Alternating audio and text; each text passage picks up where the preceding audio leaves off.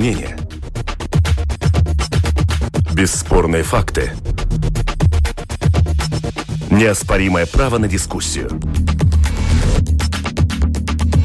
Это «Открытый вопрос» на Латвийском радио 4.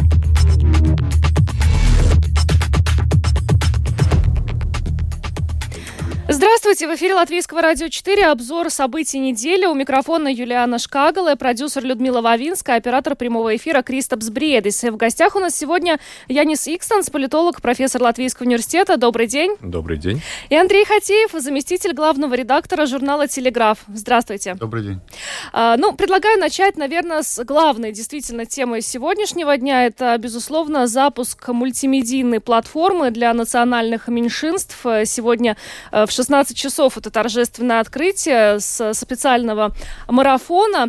А, как вам кажется, а, что это изменит вообще на медийном рынке? Вот этот переход а, русского вещания ЛТВ-7 в интернет, создание этой мультимедийной платформы, где, в частности, будут э, сотрудничать, создавать общие проекты э, и Латвийское радио 4 вместе с э, русским вещанием. Господин Икстенс. Ну, это, наверное, является э, еще одним э, шагом к тому, чтобы ну, как бы еще более разговаривать, более тесно разговаривать с русскоязычной аудиторией. Э, и я, ну, судя по тому, какие технологии используются, то это, наверное, все-таки направлено в первую очередь на ну, скажем так, людей до, ну, до пенсионного возраста, да, а, потому что, ну, там, как мы слышали в новостях, ну, там, э, смартфоны, компьютеры и так далее, и так далее, но это, конечно, для а, активных людей, э, и, что, в принципе, понятно, и с такой, ну, скажем так, э, социологической точки зрения, э, точки зрения весьма оправдан. Как вам кажется, Андрей? Чем больше контента на русском языке местного про Латвию, тем лучше. мне кажется, есть определенная нехватка. Есть еще проблема та, что русскоязычное население Латвии уходит из местного информационного поля Э, в другие страны, мы знаем куда.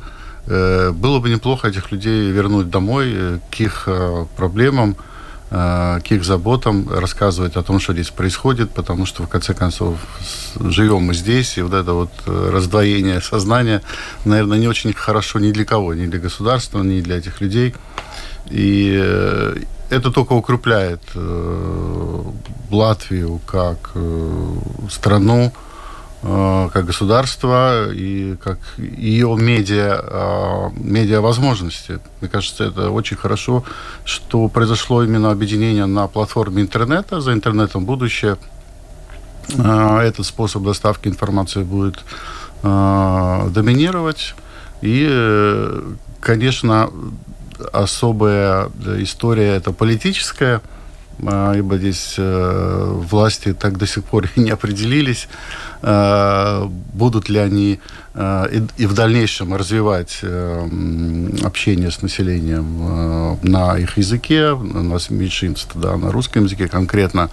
Вот эти метания, то мы ЛТВ-7 русское вещание закрываем, потом нет, не закрываем, продлеваем до января. Уже даже была речь о том, что, возможно, создадут каб в кабельных сетях да, телеканал. Теперь речь да. идет о том, что все возрождается, но уже не, не, не, не в эфирном варианте, а в, эфи, в эфире э, кабельного телевидения. Там тоже очень много вопросов, как это реализовать, но при желании все это можно. Да? Но вот смущают эти метания. То мы открываем, то мы закрываем. И поэтому вот этот то, что это объединение произошло, то, что создается новая платформа рус, э, на русском языке, мне, мне кажется, это большой плюс. А что будет с аудиторией 60 плюс, о которой вот Янис Икстенс уже говорил?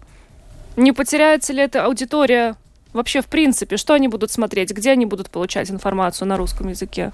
Да, это, больш... это большая проблема, потому что если через интернет мы как-то молодежь более-менее, людей среднего возраста, то э, люди более э, пожилые, да, мы их как бы теряем. Да, как говорят в американских фильмах, мы, мы его теряем. Э, они действительно уходят. И, к сожалению, сейчас вот э, пошли э, после закрытия 16 российских телеканалов, после закрытия новостей на ПБК, эти люди по подозрениям моим и других многих людей, которые в индустрии работают, они уходят на пиратские платформы. Но это вообще очень плохо, мне кажется.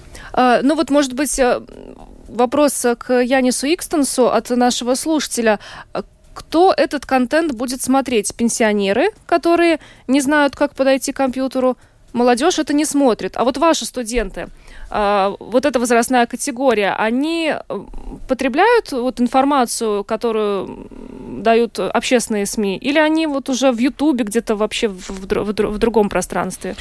А, ну, они в, в своем телефоне да. очень часто.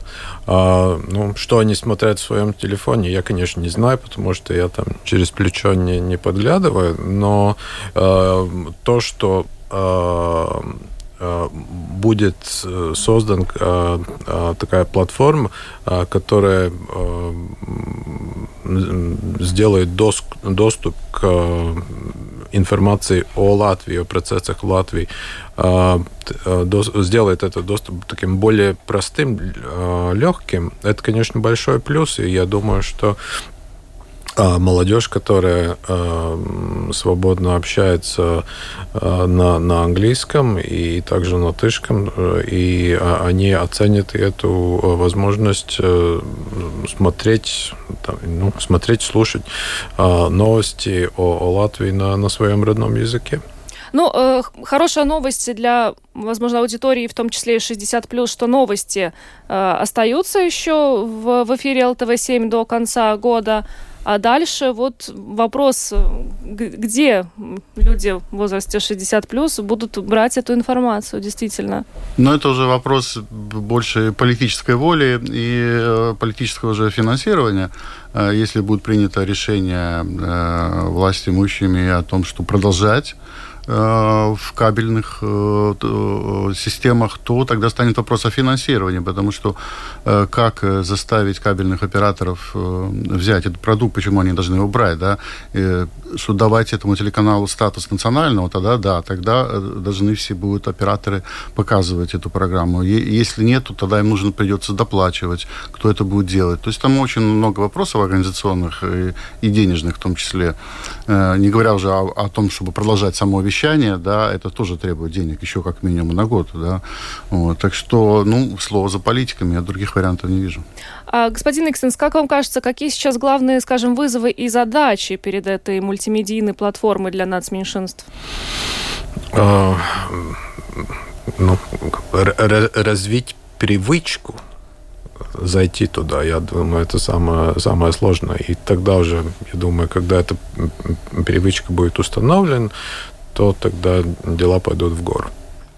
Э, ну, двигаемся дальше. Еще одна э, тема, которая вызвала ну, достаточно широкий общественный резонанс, это военные учения в центре Риги. И хотя вся эта ситуация, которую мы потом еще долго наблюдали в социальных сетях, эти видеоролики с испуганной женщиной, с ребенком, э, все это происходило на выходных, но отголоски мы по, по сей день э, слышим в социальных сетях, и в частности Министерство обороны уже и извинялось за эту ситуацию и говорило о том, что женщина знала, ее предупреждали, что не нужно было туда идти. Как вам кажется, как такая ситуация вообще возникла? Здесь в чем проблема? С информированностью общества или, или просто действительно вот такое стечение обстоятельств? Ну, и то, и другое. Мне кажется, Минобороны все-таки переоценила свои возможности. Э, они объясняли, что дали в социальных сетях, ну, на своих э, платформах э, информацию, но кто из нас подписан на новости Министерства обороны, да? И вы сами виноваты, вы не, не следите за Министерством обороны в Фейсбуке, да? Да, извините, не слежу маленький был охват, надо было больше дать информации о том, все-таки э, вещь такая несколько необычная. Кстати, э, учения в городе уже давно проходят, да, но так, чтобы прямо вот в центре такого э, вроде как бы и не было. Я помню, я видел э, на окраинах Риги тоже ходили за Месарги, тоже там постреливали куда-то. То есть, э, э, и э, потом это было все в, в социальных сетях передано с негативом, как у нас любят э, это делать э, социальные сети смотрите, все плохо. Что бы ни делалось, все плохо. На самом деле хорошо, что э, армия э, учится отрабатывать э, какие-то ситуации в городе, нормально, где же еще Э, это делать. Э, Вечер речь идет о гибридной угрозе, о событиях последних лет и так далее. То есть военным надо э, проводить эти учения. Да? Ну и, конечно, там получилось неловко, что вот там попала в кадр женщина, плачущий ребенок, ну просто как будто какой-то режиссер Эйзенштейн чуть ли, да, мы все помним эту коляску, которая летит. Ну это кадр для фильма, на самом да, деле. Да, да, да. На самом деле, ну да, такая неловкая ситуация, нужно было просто объяснить. Ничего страшного, ну раздули из мухи слона будто бы что-то произлуч... действительно серьезное случилось. Но неловко так получилось, нужно было инфор... больше дать информации для населения, что... и... а, разъяснить, зачем нужны такие учения и так далее. Ну, думаю... Министерство обороны теперь думает, да, как достучаться до, до населения. Да. Может быть, смс какие-то отправлять людям, что учения будут в реке? Ну, как-то шире, да, вот как когда эти сирены включают время от времени, тоже идет какое-то оповещение. Ну, вот как-то так, да, чтобы не пугать население. Ну, со временем все привыкнут, я думаю. Господин Никсон, как вам кажется, здесь вот действительно проблема в том, что люди ну, реально испугались, или в том, что у нас в принципе так скептично относятся ко всем учениям? Я думаю, что э, там по-всякому может быть, но я не исключаю такой вариант, что ну, э, там это было связано с какими-нибудь, так сказать, особенностями личности. Э, вот, ну, потому что ну, там же видно, что на той же улице, на, в, в том же квартале, ну там стоят несколько человек с телефончиками и все это снимает. Но это же ясно, что это как-то, не знаю, спектакль или, ну, называйте как там, не знаю, кино снимает или что-то там, да. А то, что там, так сказать, э, громкий звук и там стрельба и что еще угодно, да, ну, Конечно, да, но, может быть, э, эта женщина, она просто, ну, из-за принципа. Вот я сейчас пойду, там, буду, там, не знаю, там, изображать какой-нибудь там мученик или что-нибудь в этом роде. Я, ну, то есть, э, как это смотрится, так сказать, э, на Фейсбуке, это одно дело. А как было там на самом деле, это далеко не ясно. И, ну, я, конечно, согласен, что там за, за профилем Министерства обороны, наверное, ну, не каждый следит, да, но а, даже если имеется информация, ну, ну, ради бога, ну, возьмем даже, ну, COVID, да, ну, как бы информации полным-полно, но как-то вакцинация, ну, не очень-то продвигается, да, и из-за того, я думаю, что частично из-за того, что вот, ну, есть люди, которые считают, вот, нет, вот я буду де- делать по-своему, потому что я сам умный. Ну, может быть, эта женщина была из той же серии. Ну, это, да, такая полная, ну, история из, раздутая. Вот кино вот снимают, да, в центре Риги, перекрывают улицы, тоже там танк едет, тут стреляет. Но никто же не делает из этого трагедии. Я помню, висели на каком-то здании э, э, эти фашистские, э, э нацистские, вернее, флаги висели, да, потому что снимали фильм про 40-е годы э, в Риге, да, ну, никто же не устроил, о, тут фашизм наступил, ой, как кошмар, и давай по соцсетям. Нормально, люди снимают кино, да, они мешают э, тем, кто идет на работу, но у них своя работа, да, ну, нам придется ужаться, чтобы они сделали свою работу, ну, что делать, да, ну, пострадаем пять минут э, раз в год, да, ну, что делать, надо, надо Э, учитывать, что у других тоже есть какие-то работы, свои дела и так далее. Ну, Но э, нам слушатели тоже пишут о том, что э, этими учениями мы дали повод э, Соловьеву э, посмеяться над Латвией. Российские пропагандистские СМИ уже эту ситуацию, видимо, обыграли Э, в удобном для себя свете. И была информация тоже на, в наших СМИ о том, что э, просили у автора этого видео разрешения на публикацию Rush Today, по-моему, но он ее не дал. В результате видео все равно было опубликовано. То есть там уже использовали эту ситуацию про против нас. Ну, ну, они в любую такую ситуацию ну, используют. Ну, именно. Ну, ну что? Нового. Да, но это же ничего нового в этом нет. И, ну, так сказать, ну, Соловьев там зарабатывает свои денежки. Ну, ну, в общем, вы считаете, что проблема была раздута, по сути? Да. Ну что ж, э, двигаемся дальше. Поговорим о, об ограничениях, э, возможно, для непривитого населения нашей страны, потому что правительство на этой неделе уже начало обсуждать ужесточение. Премьер-министр Кришинис Каринч проанонсировал расширение спектра услуг, для которых понадобится ковид-сертификат. И э, в частности, премьер-министр в одном из интервью сказал, что есть вероятность, что мы последуем примеру Литвы. В Литве ковид-сертификат нужен даже для того, чтобы попасть в крупный торговый центр. Э, как вам кажется, какой будет реакция общества? Потому что мы видели уже многочисленные э, вот эти акции протеста, которые использовали некоторые политики в своих целях, да, но если действительно мы последуем э, примеру Литвы, что будет, э, что, что, какая реакция будет?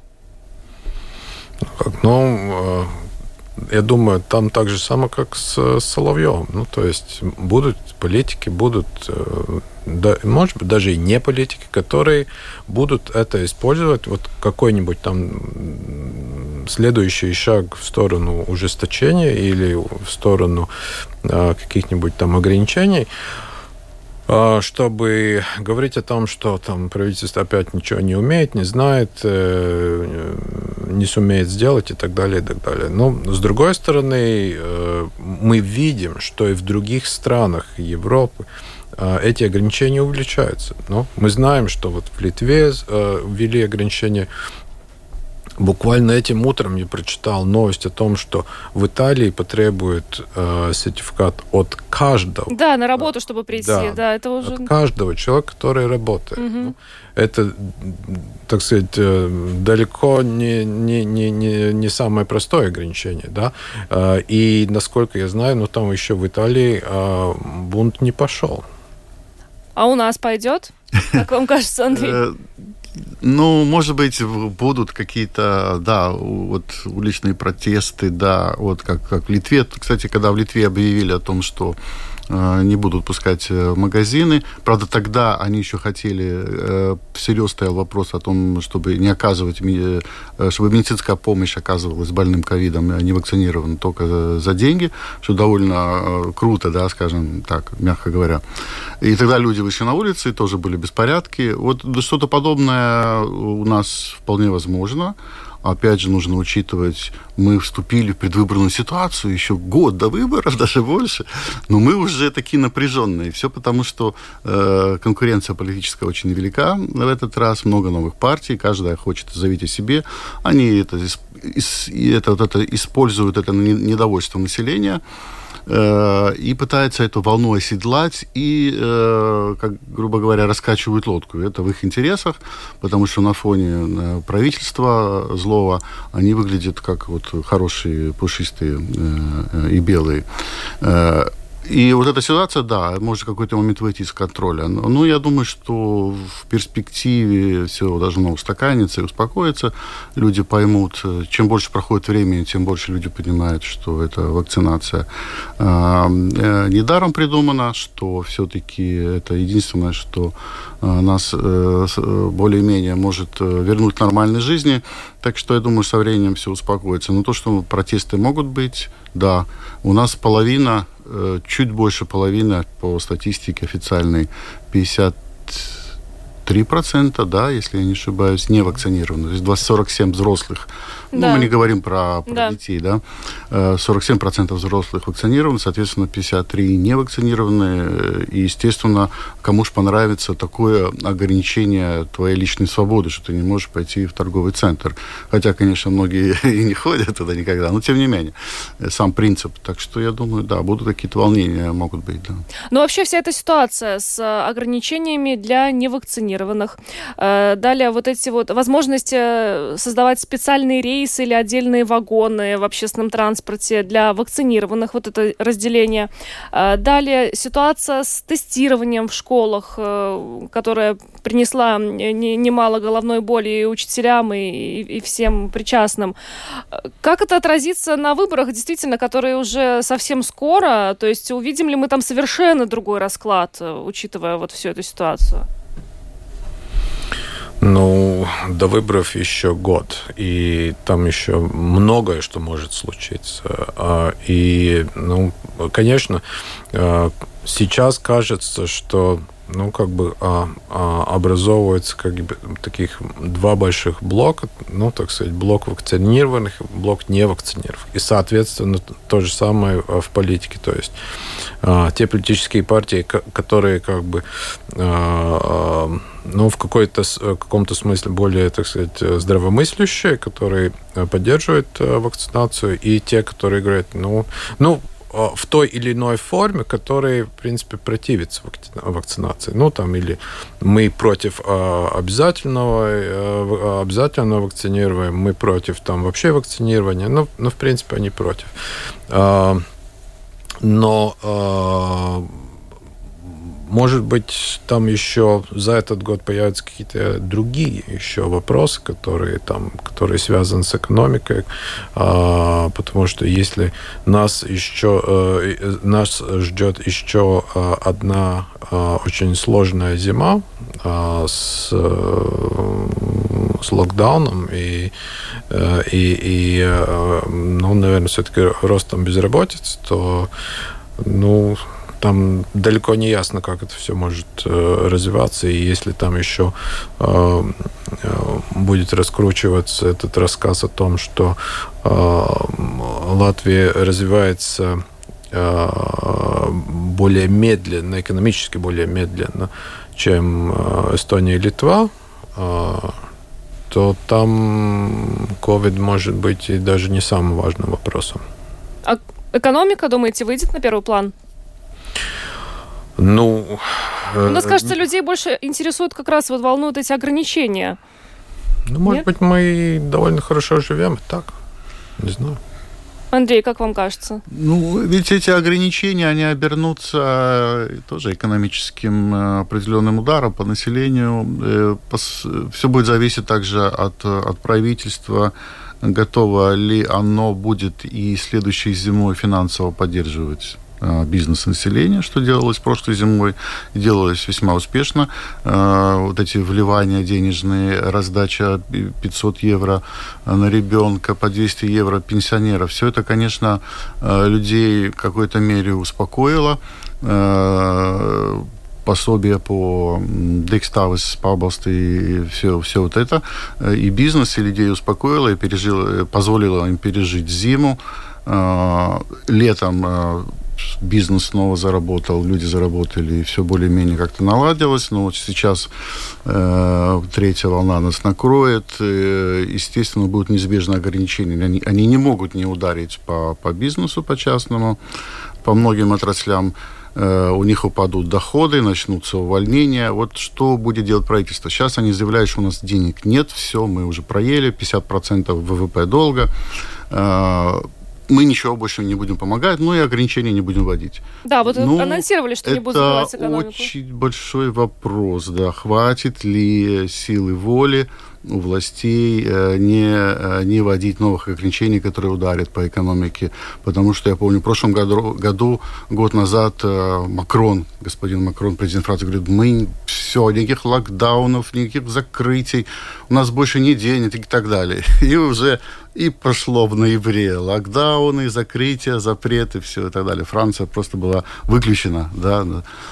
То есть этим обещаниям политиков нам верить не приходится, потому что ситуация меняется, и, и они вынуждены реагировать на то, что происходит. Сейчас нас пугает новой волной, э, которая будет якобы даже куда более сильная, чем, чем в прошлом году. Чем да. в прошлом году. Э, соответственно, как на это отвечать? Только ограничениями. Какие еще выходы?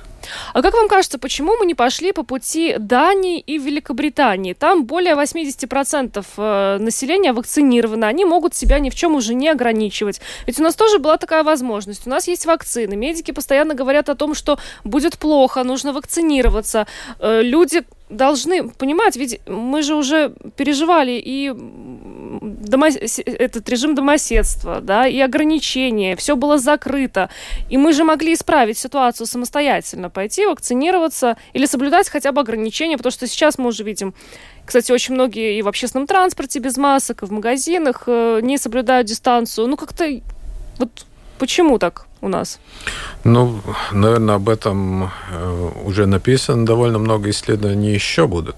Но я думаю, что э, там несколько э, факторов. Ну, во-первых, э, сама эта вакцина, ну, ну та, которая э,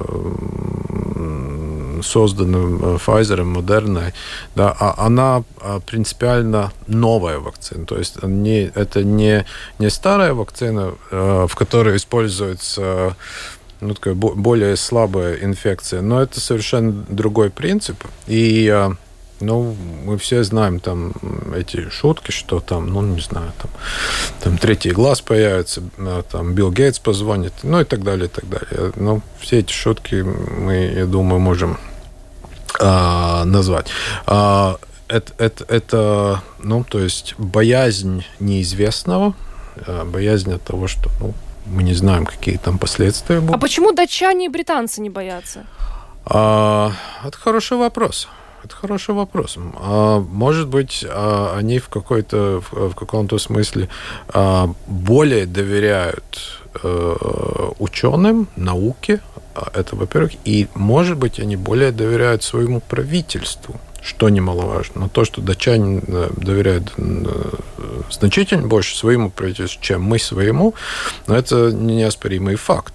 И э, я думаю, что там есть связь, потому что это правительство, которое говорит, э, граждане, идите вакцинируйтесь.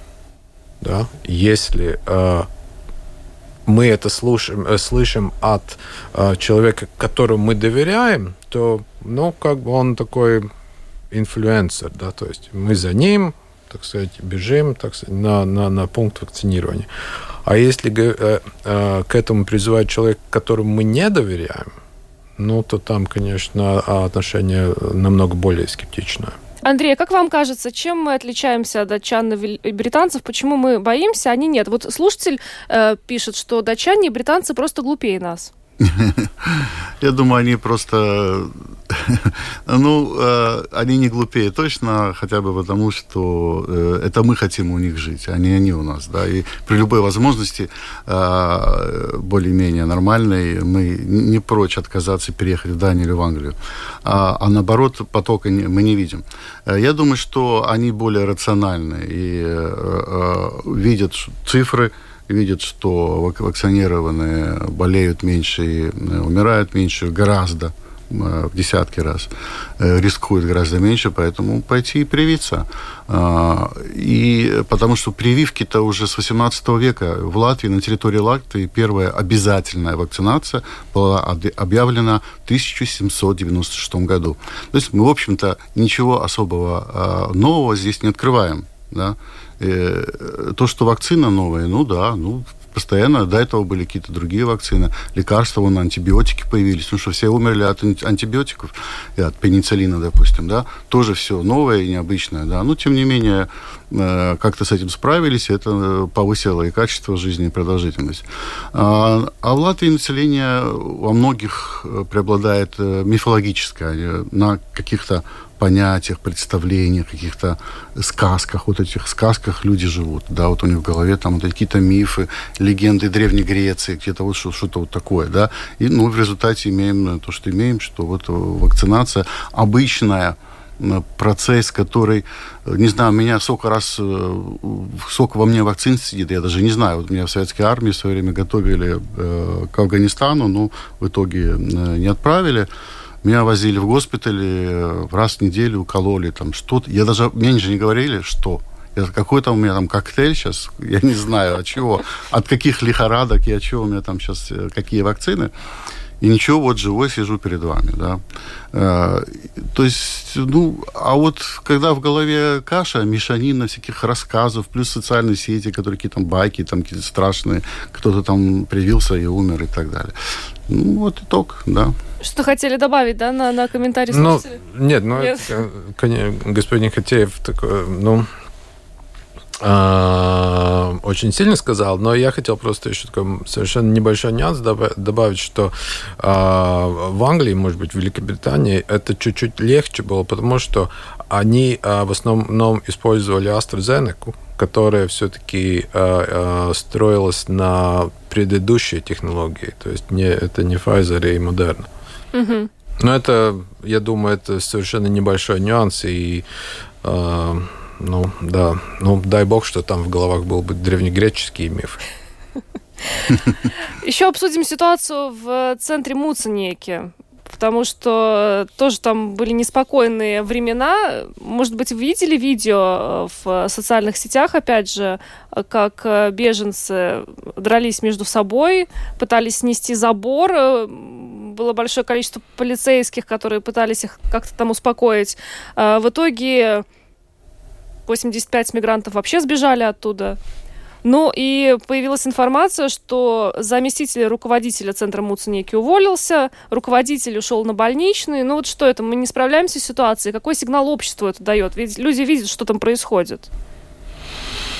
Ну, я думаю, что сигнал на телевидении, скажем так, он был, ну, такой, ну, мы как-то все-таки справляемся. Ну, там полиция стоит, там забор, там что-то там бушует за забором, но все-таки под контролем, процесс под контролем. А, ну, вот то, что появилось уже потом, вот это больничный, отставка, ну, это уже э, свидетельствует о каких-то проблемах. Что там за проблемы? Ну, очень трудно сказать, потому что это, я думаю, э, не очень-то так публично разглашается, ну, наверное, все-таки э, очень трудно справиться с этими э, ну, как мы можем их назвать, но это все-таки не беженцы. Нелегальные мигранты. Да, ну, нелегальные мигранты, и э, все-таки, э, насколько я понимаю, это количество, само количество превышает, ну, то, что там когда-либо вообще было. Андрей, как вам кажется, мы справляемся с этой ситуацией или нет? На границе мы уже видим, вроде бы спокойнее как-то стало. Ну, видно, видно, что мы, конечно же, не справляемся. Нам, нам повезло, что э, прекратили, э, прекратили сейчас в массовом порядке в Беларуси завозить этих людей. Э, Э, их стало меньше. В основном это те, кто там застряли, и они сейчас пытаются прорваться на Запад, ибо на родину возвращаться не хотят. Но мы же не знаем, чего денег. ожидать от белорусской стороны. Э, будут ли они новых? Да. Вполне возможно, да, да. Вполне возможно, что эта атака будет продолжена. Это вопрос времени. Э, вопрос, может быть, какого-то торга. Ну, там что там в голове у одного товарища, мы, нам трудно сейчас предсказать, о чем сейчас думает. Э, но это показало то, что наши э, МВД, прежде всего, очень ослабленном виде сейчас находится, и они не могут справиться. 300 человек, ну, смешно. Ну, что такое 300 человек вот там сейчас находится? Э, что это много? У нас 2 миллиона населения. Что не можем справиться как-то нормально, там все, навести порядок вообще непонятно. Так что я думаю, это, конечно, показывает слабость. Э, но то, что в МВД проблемы э, с кадровыми, то, что там нет работников и так далее, это касается, видимо, и Робиш, Сардзи и так далее. Мы это уже знаем очень давно, ну, там порядка, похоже, нет. Вот этот кризис и показал, э, все выявил вот слабость нашей системы, когда всего лишь 300 мигрантов Э, уже и страна стрясается. Ну, жителей Муцников, э, им можно только посочувствовать в этой ну, ситуации. да, да, конечно, им там не позавидуешь. Но пока ничего там не было страшного. То есть эти люди, они не хотят э, идти к жителям Муцников. Ну, понятно, но видео тоже Они неприятно. хотят как можно быстрее уехать в Германию. Угу. Вот. Некоторые из них, кстати, уже думали, что находятся надо в бы, по большому, надо бы дать им такую возможность. Э, ведь не заставишь человека делать то, что он не хочет делать. Да? Только, ну, мы не можем принудить их. Так что нужно быстрее как-то оформлять. И я думаю, они рассосутся, как рассос, рассосались те, которых по европейской программе несколько лет назад тоже, э, по-моему, 300 человек или 360 нам прислали. Да? Где они? Их тоже уже нет здесь. Так что я думаю, и эта проблема рассосется. Да.